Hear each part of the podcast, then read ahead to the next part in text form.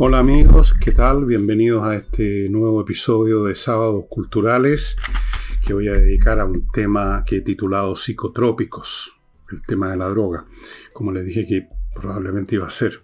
Pero antes les quiero recordar un par de cosas. Una es la Unión de Amigos Los Animales, que están esperando que aquellos que iniciaron el proceso para convertirse en miembros de esta unión lo completen, para que sea de verdad. O si no quieren, si les da lata el resto del trámite, que es bastante sencillo por lo demás, pónganse en contacto con la Unión de Amigos de los Animales, que les digan cuál es su cuenta para transferirle unos pesos. Y entremos en materia, estimados amigos. Vamos a ver a esto de los psicotrópicos. He usado esta palabra porque es la más general, abarca muchas cosas, no solamente las drogas que todos conocemos. Eh, definámosla así más o menos a la, rápida. Eh, un psicotrópico es alguna sustancia que afecta la conciencia en un sentido placentero de alivio para el que la usa y por eso la usa. Obtiene un beneficio. Esa es la razón de ser de los psicotrópicos. ¿Qué beneficio? Bueno, lo vamos a ir viendo a medida que avance en el programa. Eso es lo primero. Segundo, los psicotrópicos, y ahora vamos concretamente a las drogas, han sido usadas a lo largo de toda la historia humana, en todas las sociedades y en forma mm, más o menos masiva según la disponibilidad de la mercancía o del producto. Fíjense ustedes que el opio, por ejemplo, que es uno de los primeros, una de las primeras drogas, uno de los primeros psicotrópicos que, encontró la humanidad, que se sepa, eh, se han encontrado indicios, los arqueólogos han encontrado indicios de su uso en la civilización sumeria hace 4.000 años antes de Cristo. Cuando ustedes ven una de esas películas del oeste donde hay una escena en que están los indios en la noche alrededor de una fogata sentados y se van pasando una pipa uno a otro, no creen que están fumando un Lucky Strike. Están fumando alguna droga, puede ser el peyoltr, puede ser mezcalina, puede ser marihuana, no sé lo que tenían disponible los indios de Nueva México o lo, los Sioux o lo que sea. En toda la sociedad, en todas las civilizaciones hay un consumo, mayor o menor, de drogas. Las drogas son distintas, algunas han ido desarrollando con el tiempo, ya vamos a ir a eso. Algunas se consumen colectivamente en el contexto, me estoy poniendo ciútico, en el contexto, en el marco de un ritual, como puede ser, por ejemplo, que ustedes ven en las películas, en que están todos sentados en un determinado día, una determinada noche, va circulando en la pipa. Em, en muchas en muchos de los eh, lo que se llamaban misterios en Grecia, en la Grecia antigua, la Grecia clásica y preclásica, eh, religiones de misterio, que eran unas cosas medias secretas, medias oscuras, había consumo de drogas. En muchas instancias. No olvidemos además que el alcohol es una droga también. Y no necesito hablarles de Noé o de toda esa gente para saber que se ha consumido alcohol producido de una forma o de otra desde los tiempos más remotos. De los primeros cultivos en gran escala que se conocen en distintas civilizaciones es la vid para producir alcohol. las grandes industrias de la antigüedad clásica en el mundo del Mediterráneo eran las plantaciones de vides y en las guerras entre las ciudades griegas, entre las polis, una de las primeras cosas que hacía alguno de los bandos, si el otro no daba batalla y se encerraba en su ciudad, cortarle sus árboles, olivos y cortar las vides.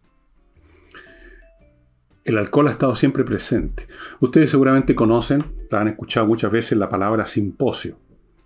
Simposium. Eh, se suele asociar ahora a reuniones como académicas.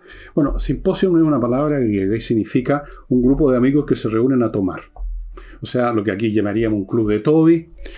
Los clubes de Toby en la Grecia clásica eran, se llamaban simposium y se reunían, por supuesto, no solo a beber, sino que a conversar. Eh, hay algunos diálogos de Sócrates o sea, escritos por Platón, como ustedes saben, donde Sócrates claramente aparece en una reunión en que está, no se dice efectivamente, no, no hay ninguna parte en el diálogo que diga salud, pero está circulando el alcohol. El alcohol ha estado siempre presente. Es una droga, produce ciertos efectos, efectos de, ya vamos a ver qué clases de efectos son los que están detrás de la droga.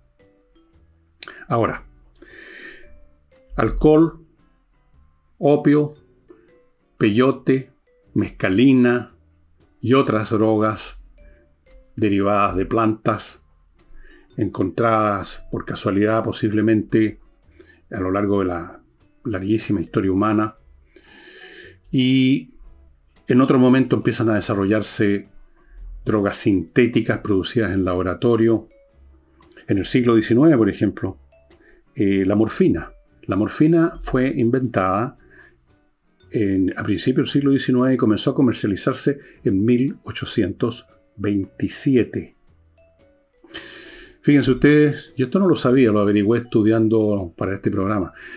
En la guerra de secesión americana que se libró entre 1861 y 1865, cada soldado, no sé si de la Unión o de los Confederados, probablemente de la Unión que tenían más recursos, no solo recibía un uniforme, el mosquete, la munición, qué sé yo, todas estas cosas, una especie de mochila para llevar sus cosas, recibían una jeringa y una dosis de morfina, porque se, sabía, por supuesto, que la morfina es un tremendamente poderoso anestésico y se ha seguido usando hasta el día de hoy en las operaciones de combate. Los médicos lo que llevan es morfina. Si ustedes vieron eh, buscando al soldado, al, privado Ryan, así se llama.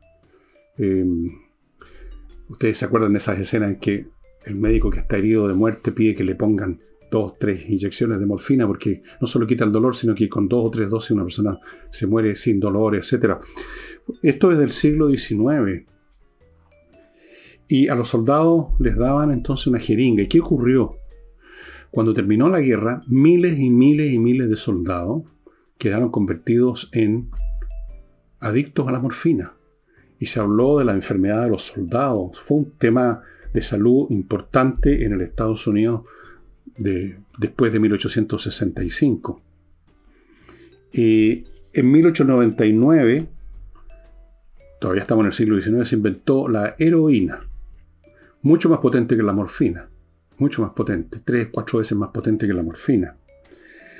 Y entre medio de esto existía la cocaína, entre medio de esto, en pleno siglo XIX, el opio era vendido como quien vende aspirina en las farmacias, en las droguerías se llamaban, en forma líquida, lo llamaban láudano.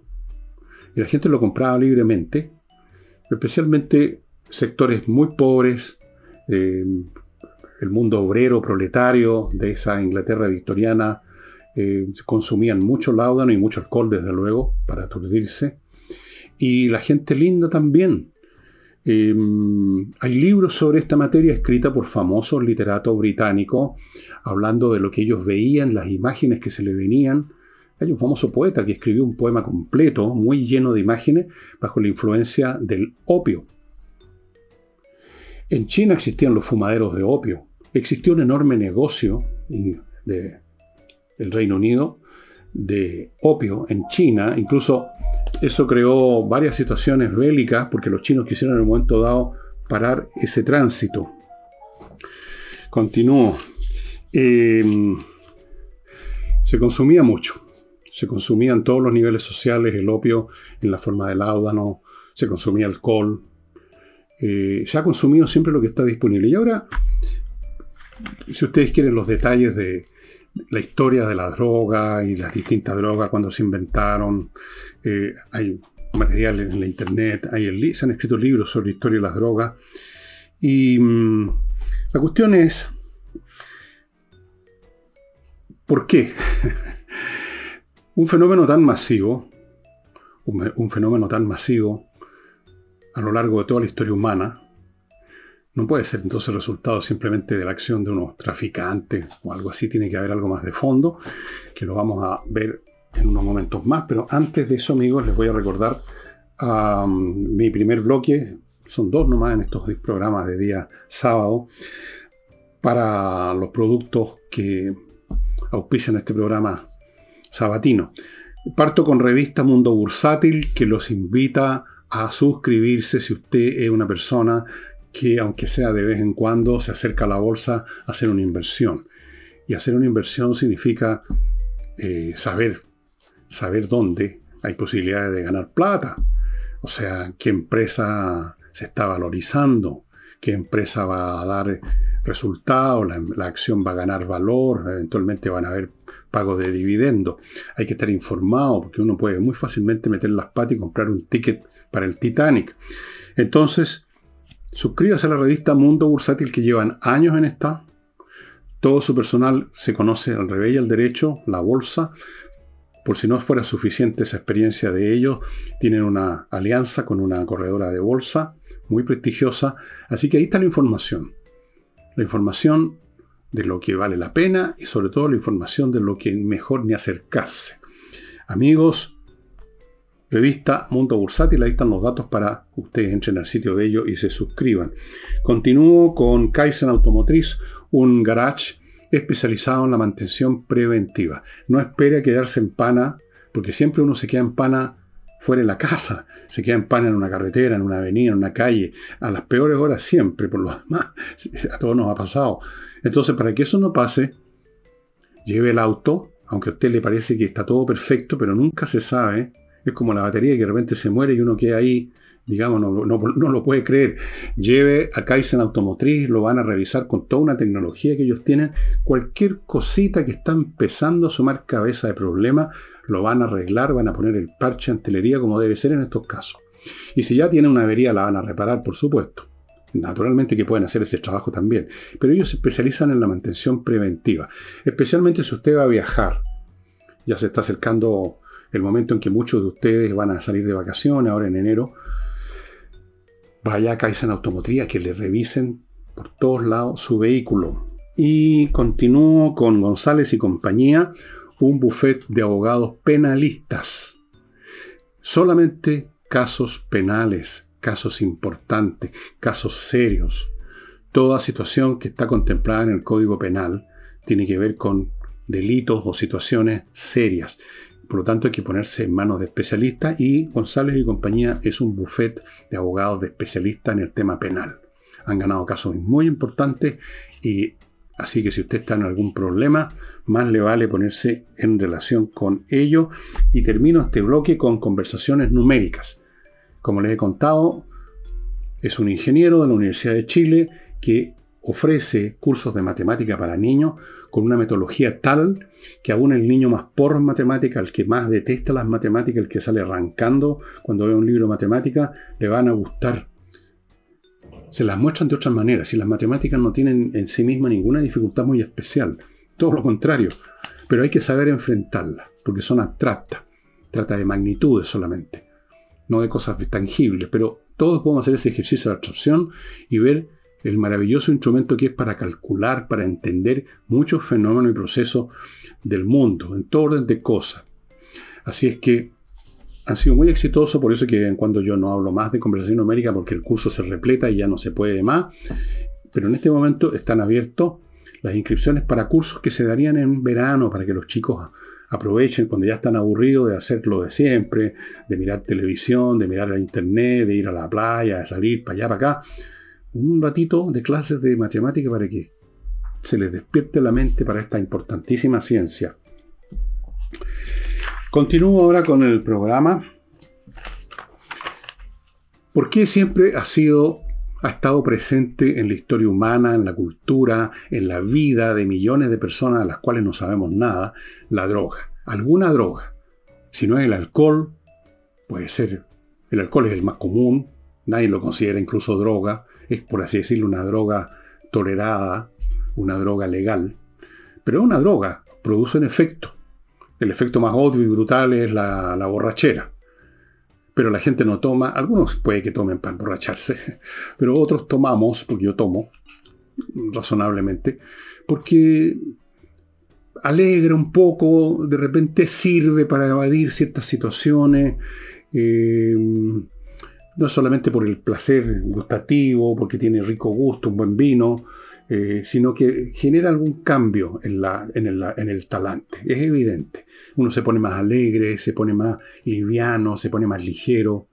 Otros no, pues, tienen una, una, una ingesta pesada y se ponen como para matarlo. Pero es una droga. Y el cigarrillo es una droga. La nicotina. Vivimos inmersos en un mundo de droga. ¿Por qué? ¿Por qué entonces es posible que existan negocios en gran escala? Que haya narcotraficantes. Que se muevan miles y miles y miles de billones de dólares. Debe ser una de las industrias más grandes del mundo. Quizás la más. La más grande. La que mueve más dinero. Terminan o pueden terminar apoderándose de países completos. Lo pueden comprar con dinero. Están dispuestos a guerra a balazo las empresas que se dedican a esto, los narcotraficantes, por lo inmenso del negocio. ¿Y por qué es tan inmenso el negocio? ¿Y por qué está presente la droga, ya sea en forma de negocio o en la forma de esos ancianos de la tribu que se van pasando una pipa? Porque... Eh, ¿Por qué?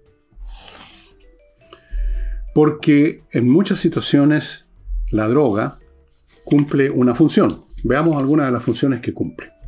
Uno, la razón por la que se inventó la morfina y se usaba, es un anestésico. Es un anestésico, por eso que se usa en las situaciones de combate.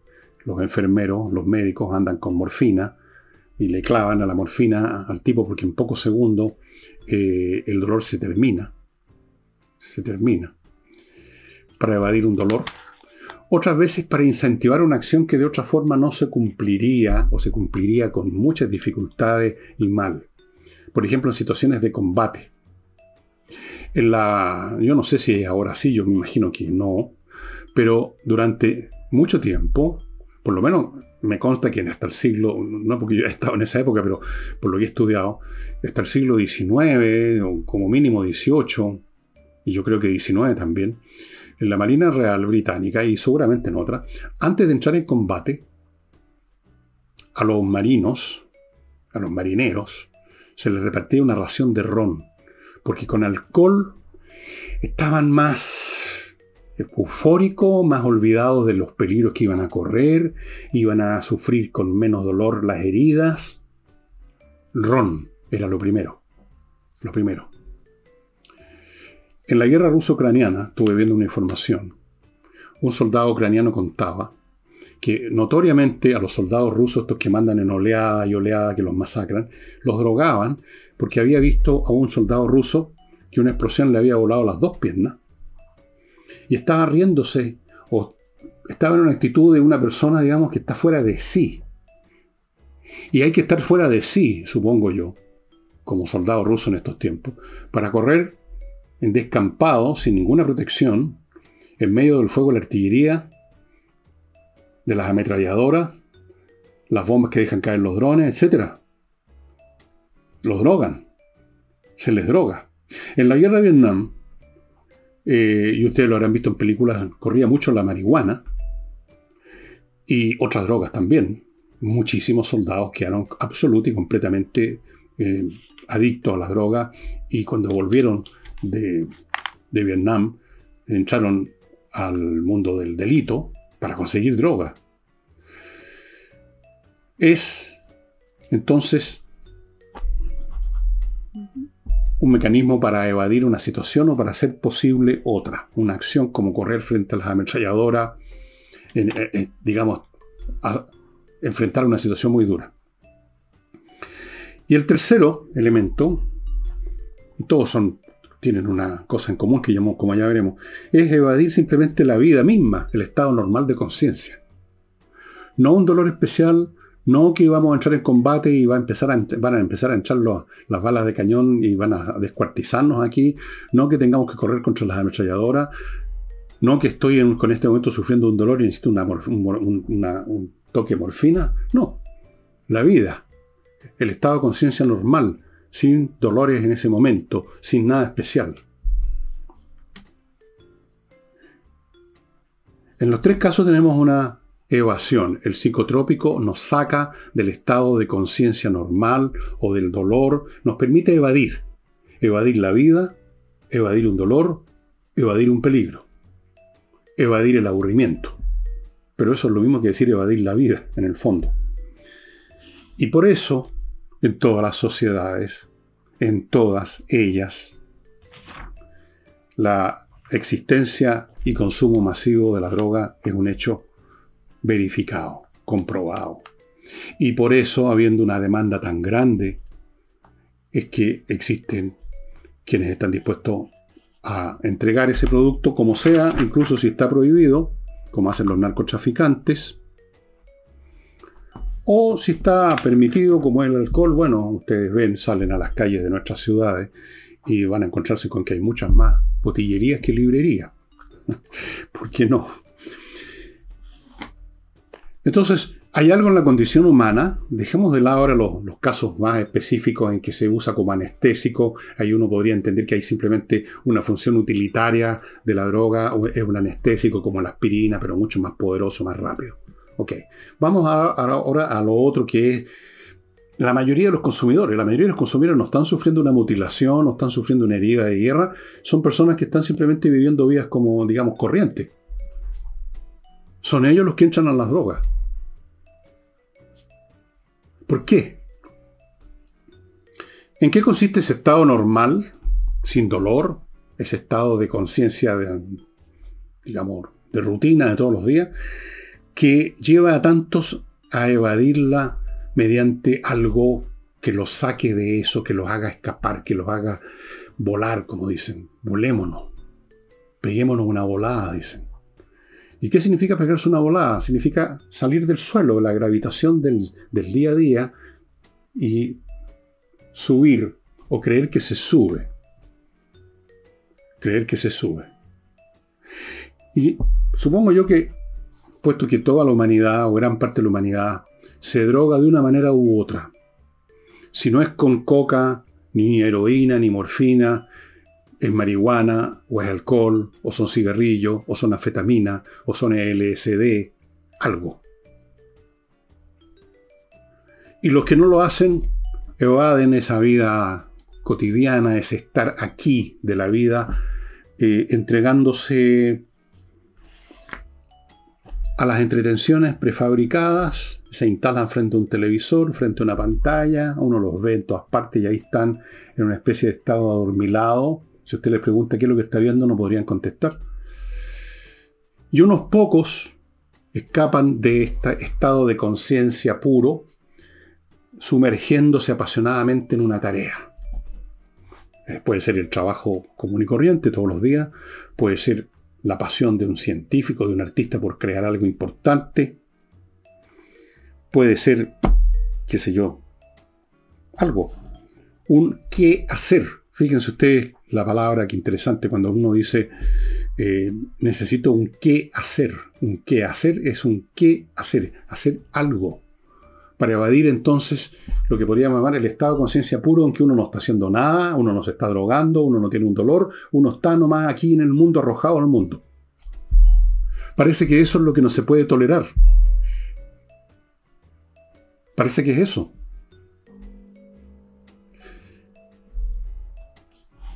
Este asunto toma una forma, este no tolerar el estar aquí simplemente, sin estar haciendo algo, entreteniéndose con algo, drogándose con algo, yendo de un lugar a otro. Ese afán de la gente, por ejemplo, de armarse panorama, ¿de dónde viene? Es una huida. Estoy aquí aburriéndome, vámonos para allá y después para acá. Bueno, ese estado, a propósito de aburrimiento, ese estado de nada que se vive en el estar aquí simplemente es el tedio el aburrimiento. Fíjense que sobre este particular, aunque ustedes no lo crean, ha sido tema de muchos filósofos, no solamente psicólogos, ha habido sociólogos que han estudiado el tema del tedio. El tedio es fundamental en la vida humana. Es una de las grandes características del ser humano, es el tedio. Los animales no tienen tedio, no se aburren. Los animales o actúan o duermen, no conocen el tedio. El tedio supone que se está en estado de conciencia puro, sin ocupar esa conciencia en una acción o distorsionándola con alguna droga. Y ese estado de conciencia pura es lo que resulta intolerable y al cual se quiere escapar. Fíjense que esta materia la trató nada menos, entre otros filósofos más o menos modernos, contemporáneos, no muertos no hace tanto, Martin Heidegger, el hombre que escribió El ser y el tiempo. Dentro del mismo esa obra está algo escrito sobre el tedio y en otras ocasiones, en cursos en universidades, habló sobre el tedio. Sobre el tedio habló también mi filósofo más conocido, Schopenhauer, decía que la vida humana oscila entre el dolor por una, por una cosa que se desea y que todavía no se ha obtenido, y el tedio cuando ya se ha obtenido. Entre el tedio y el dolor oscila la vida humana, según Schopenhauer. Y no son los únicos filósofos, Heidegger y Schopenhauer, que han tratado el tema de, del aburrimiento. El aburrimiento es la forma que toma la nada. Porque cuando uno está en el mundo así simplemente, ¿qué es? ¿Qué pasa? ¿Qué pasa con nuestra mente? Yo me imagino, y esto lo he dicho en otros programas a propósito de, lo mismo quizás, eh, si uno tiene una conciencia de bajo nivel, rudimentaria como los animales, uno no tiene el problema del tedio. Uno usa el intelecto para ir a buscar comida, para aparearse, luego duerme, luego despierta y otra vez unas pocas cosas y chao. Y me imagino que en un plano muy superior, imaginemos los ángeles, o unos seres extraterrestres infinitamente más inteligentes, su estado de conciencia es un deleite en sí porque es un permanente proceso de comprensión de la lógica del mundo, pongámoslo. Pero ¿dónde estamos nosotros en esta escala que va desde el animal al ángel? Estamos por aquí, ni siquiera en la mitad, más abajo. Estamos no en la noche total de la conciencia de un animal, ni en la luz resplandeciente de mediodía del ángel, sino que estamos en una especie de tiniebla, en un crepúsculo perpetuo, muy parecido a la noche ya. Esa conciencia no nos sirve entonces más que para hundirnos en el tedio, que a veces se convierte en desesperación, en angustia. Se convierte en una palabra que ya no se usa, asedía, asedía. Mucha literatura trata de esto directo e indirectamente. Por ejemplo, una obra de, una obra de Jean-Paul Sartre que se llama La, la, náusea, la náusea. Eh, es la condición humana entonces la que está detrás de la droga. No simplemente unos comerciantes, unos narcotraficantes. Los narcotraficantes simplemente hacen uso de esta necesidad. Cuando hay una necesidad masiva, alguien va a emerger que va a tratar de satisfacerla. Y hay una necesidad masiva en los seres humanos de escapar de sus vidas. Y esto con mayor razón en aquellos que, por la posición que ocupan en una sociedad, tienen menos recursos para evadirse mediante una acción interesante. Porque son muy pobres, porque no tienen educación, o sea, no tienen recursos intelectuales. Están arrojados, digamos, a, un estado de indigencia intelectual y espiritual. ¿Qué pueden hacer? Correr a prender el televisor, correr a curarse, correr a drogarse. Y en vista de eso, puesto que son miles y miles de millones de seres humanos que están en situación, evidentemente que tiene que surgir un negocio que mueve miles y miles de millones de dólares. Por lo tanto, amigos míos, bueno, por lo tanto lo voy a desarrollar después de mi segundo bloque, que lo inicio con Oxinova, este producto fantástico que destruye las bacterias que producen el mal olor. Es un sobre, como ustedes están viendo en la foto. Ustedes lo abren, echan el producto en una cacerola, pongamos, de agua. Agua ojalá destilada, pero puede ser agua la llave. Al cabo de una hora, una cosa así, se ha convertido en una colonia de bacterias aeróbicas buenas. Y ese producto usted lo echa, lo vaporiza, lo chijetea allí donde están los malos olores y se acabó el problema, porque estas bacterias van a destruir las que producen el mal olor, las que producen la descomposición orgánica. Es lo más efectivo que hay. Solamente se puede comprar, conseguir ahí en la dirección de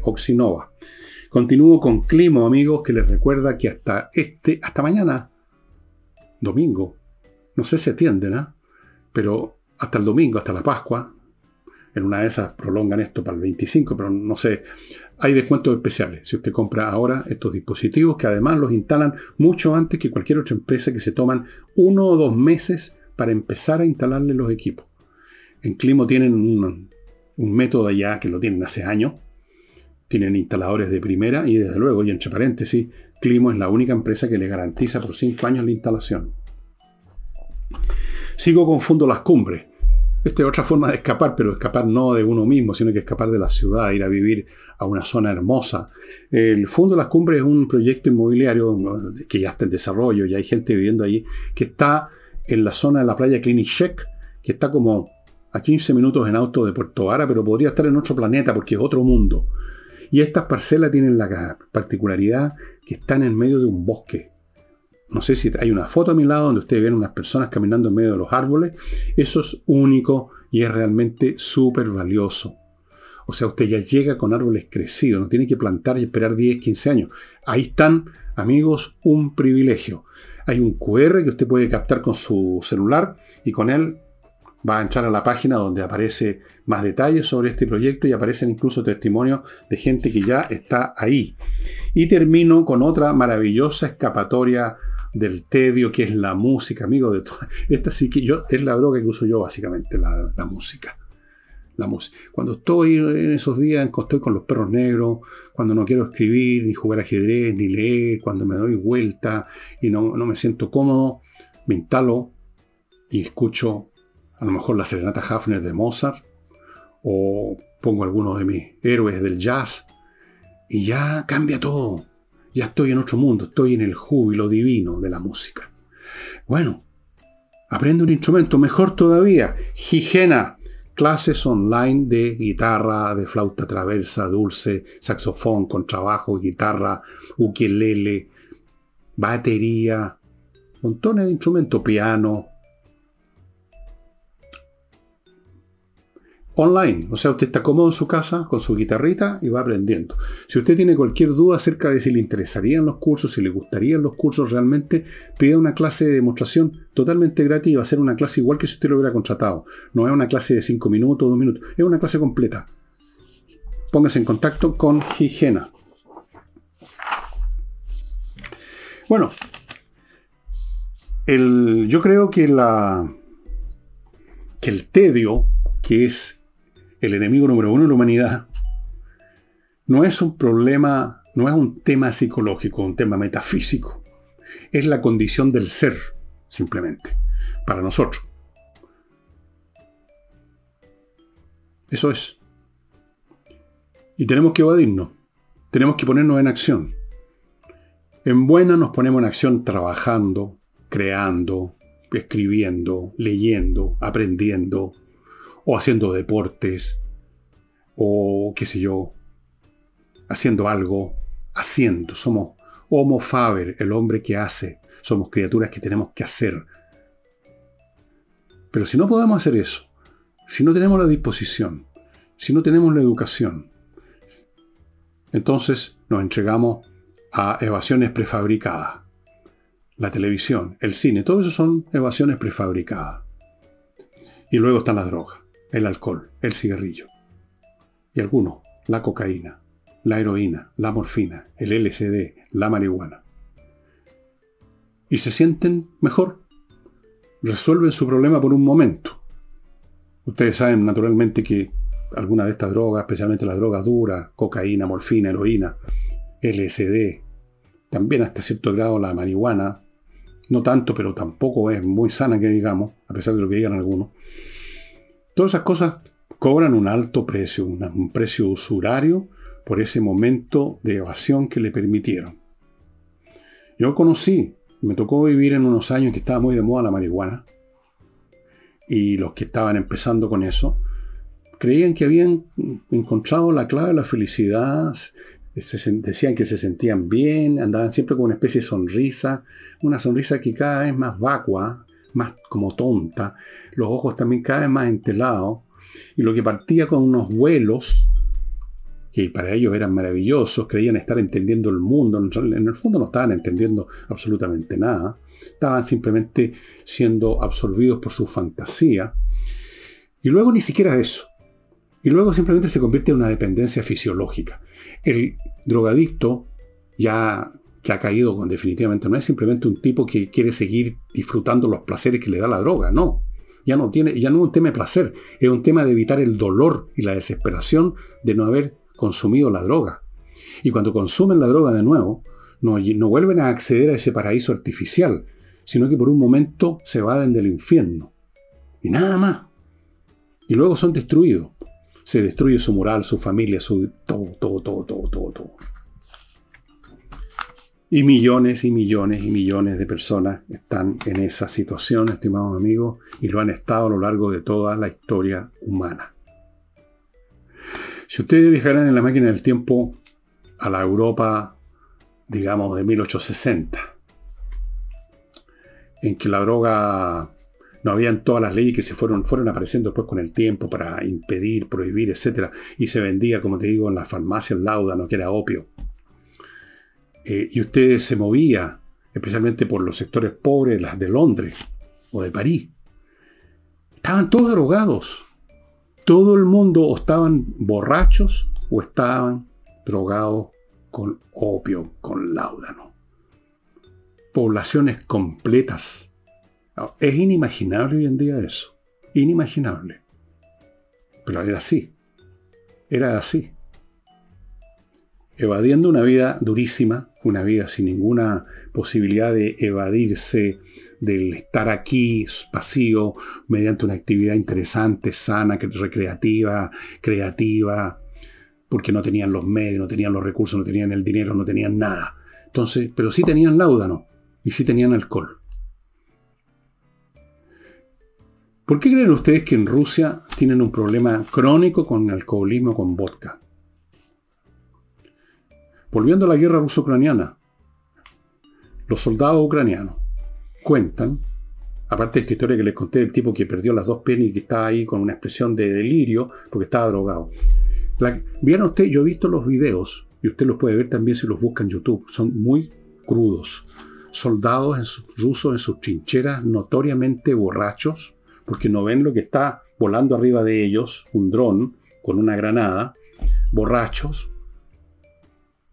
y ahí convertidos en blanco. La borrachera, la drogadicción, el alcoholismo en las filas rusas es salvaje, salvaje, como lo es en general en la sociedad rusa. Y siempre ha sido así. Lean ustedes la literatura rusa de decimonónica. Ahí va a aparecer ese mundo, claramente. Pero es un mundo que se replica en todas partes. En Estados Unidos, ¿por qué no han podido terminar con el tema de la droga? Porque millones y millones de norteamericanos constituyen un mercado ávido de drogas y cada vez más duras. Se están inventando drogas que lo liquidan a uno en una semana. Y probablemente muchos de estos tipos que se drogan y que saben que lo que viene, buscan también eso, la destrucción, la autodestrucción, porque la vida se les ha hecho insoportable. La vida es difícilmente soportable y es cuestión que uno lea biografía, incluso de grandes personajes que, creativos que han estado haciendo cosas importantes, que tienen fama, gloria. Aún así, en muchos momentos, los sume el tedio, la melancolía, los perros negros, como decía Winston Churchill. Porque la vida, la nuestra condición humana es así. Esto no es un tema de enfermedad, no es un tema gratuito, está en nuestra condición. Y por eso ha estado presente en toda la historia humana el consumo de alguna clase de droga. Y naturalmente en tiempos actuales donde hay muchas más drogas, muchos más circuitos comerciales, muchas más maneras de drogarse, el tema es mucho más grande, incluso que el de la época victoriana, aunque no estoy muy seguro de eso. No estoy muy seguro. Fíjense ustedes que leyendo por ahí, no me acuerdo en qué parte un libro relativo a la historia británica, política británica, eh, alguien por ahí de la época mencionaba que todos los parlamentarios de la Cámara de los Comunes estaban prácticamente todo el tiempo bajo el efecto del alcohol. Curados en un grado mayor o menor. Así es. Porque claro, se veía la cosa de otra manera como que ahora. Estaban todos cufifos, como se dice. Por lo menos. Nuestro querido amigo Winston Churchill, un gran intelecto político, ese hombre se desayunaba con whisky. Partía en la mañana mandándose un pencazo. El alcohol está presente en la vida de muchísimos de estos grandes personajes que uno los pone en un pedestal como si fueran casi no humanos, como que fueran de otra, de otra, de otra sustancia, pero no. Muchísimos de ellos total y completamente dominados por el alcohol, o por el, láudano, o por la cocaína. ¿Ustedes han leído las novelas de Sherlock Holmes? ¿Qué creen ustedes que consume Sherlock Holmes, que hay referencia en alguna de, las historias? Droga. Una droga. Y nuestros compatriotas, nuestros hermanos en Cristo, tanto en nuestro país como en cualquier parte, que aparentemente no consumen alcohol, que no toman, que no, hacen ninguna de todas esas cosas. Bueno, revise usted que revise sus cajones de, en el velador, revise los botiquines, sus baños y vea la cantidad de frascos para levantarse, para dormir, para no dormir, para despertarse bien. Luego se pusieron de moda los nootrópicos. Esta es otra cosa que se, que se acaba de desarrollar hace unos pocos años y usted puede encontrar esos productos en Internet. Productos que supuestamente elevan el voltaje de su cerebro, lo ponen a usted más inteligente. O sea, en el fondo eso es una manera de escapar de lo que, de lo que somos. No sé si esos nootrópicos realmente funcionan no son simplemente un, un, cuento de hada, no hay manera de elevar la inteligencia simplemente con una pastilla. Puede uno creer que está más inteligente. Yo he conocido gente, como les he dicho, que estaban con la marihuana, fumando marihuana y pensaban que estaban, estaban en, en un ámbito superior a, a, los que no estábamos fumando, que estaban viendo cosas que no veíamos, que estaban comprendiendo cosas que no comprendíamos. Y era una fantasía nada más. No salía nada de todo eso. Nada. Pura miseria al final. Pero yo no estoy aquí para hacer un discurso contra las drogas, estoy aquí simplemente tratando de contarle y de decirle que esto es un tema vinculado a la naturaleza humana y por eso que es una actividad, el consumo y por lo tanto la venta, la comercialización mundial y en gran escala. Habiendo cientos o miles de millones de personas que quieren drogarse, inevitablemente van a haber proveedores. Ninguna acción del Estado, que por lo demás son hechas a medias, son hechas, digamos, sin tanto entusiasmo, ninguna va a lograr eliminar eso, porque habría que eliminar nuestra naturaleza. Tendríamos que ser otra cosa. Tendríamos que ser como esos ángeles. Eh, la historia de la droga es muy interesante. Eh, yo no, se la he contado porque no, tiene sentido. Si ustedes se interesan en saber cuándo fue inventado esto y cuándo fue inventado lo demás allá y cuánta gente toma tal o cual cosa, ustedes pueden ver esos datos en internet. No hay ninguna dificultad. Yo estoy tratando de hacer el punto aquí de que esto está vinculado a una necesidad de la naturaleza humana masiva, poderosa, por evadir la vida, los dolores, el tedio, el aburrimiento, y mientras eso ocurra mientras los seres humanos no puedan, y eso ocurre con la inmensa mayoría, escapar de eso de otra manera, ahí va a estar entonces alguien ofreciéndonos una droga.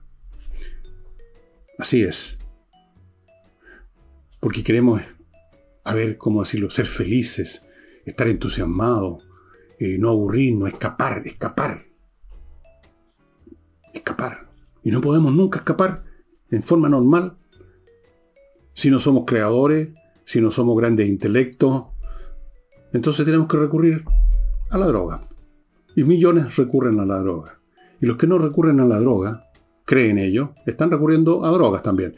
Alcohol, cigarrillo, las pastillas, los estimulantes, la cuestión para esto, lo demás allá, el tónico de no sé qué cosa.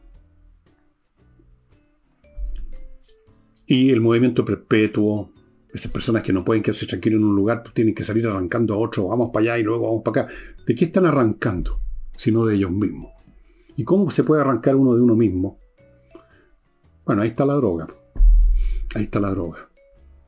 Bueno amigos, yo les propongo como droga la música. La música es la mejor droga, no hace daño, no quema ni daña la ropa, eleva el espíritu y produce una adicción maravillosa que, no hace más que elevar.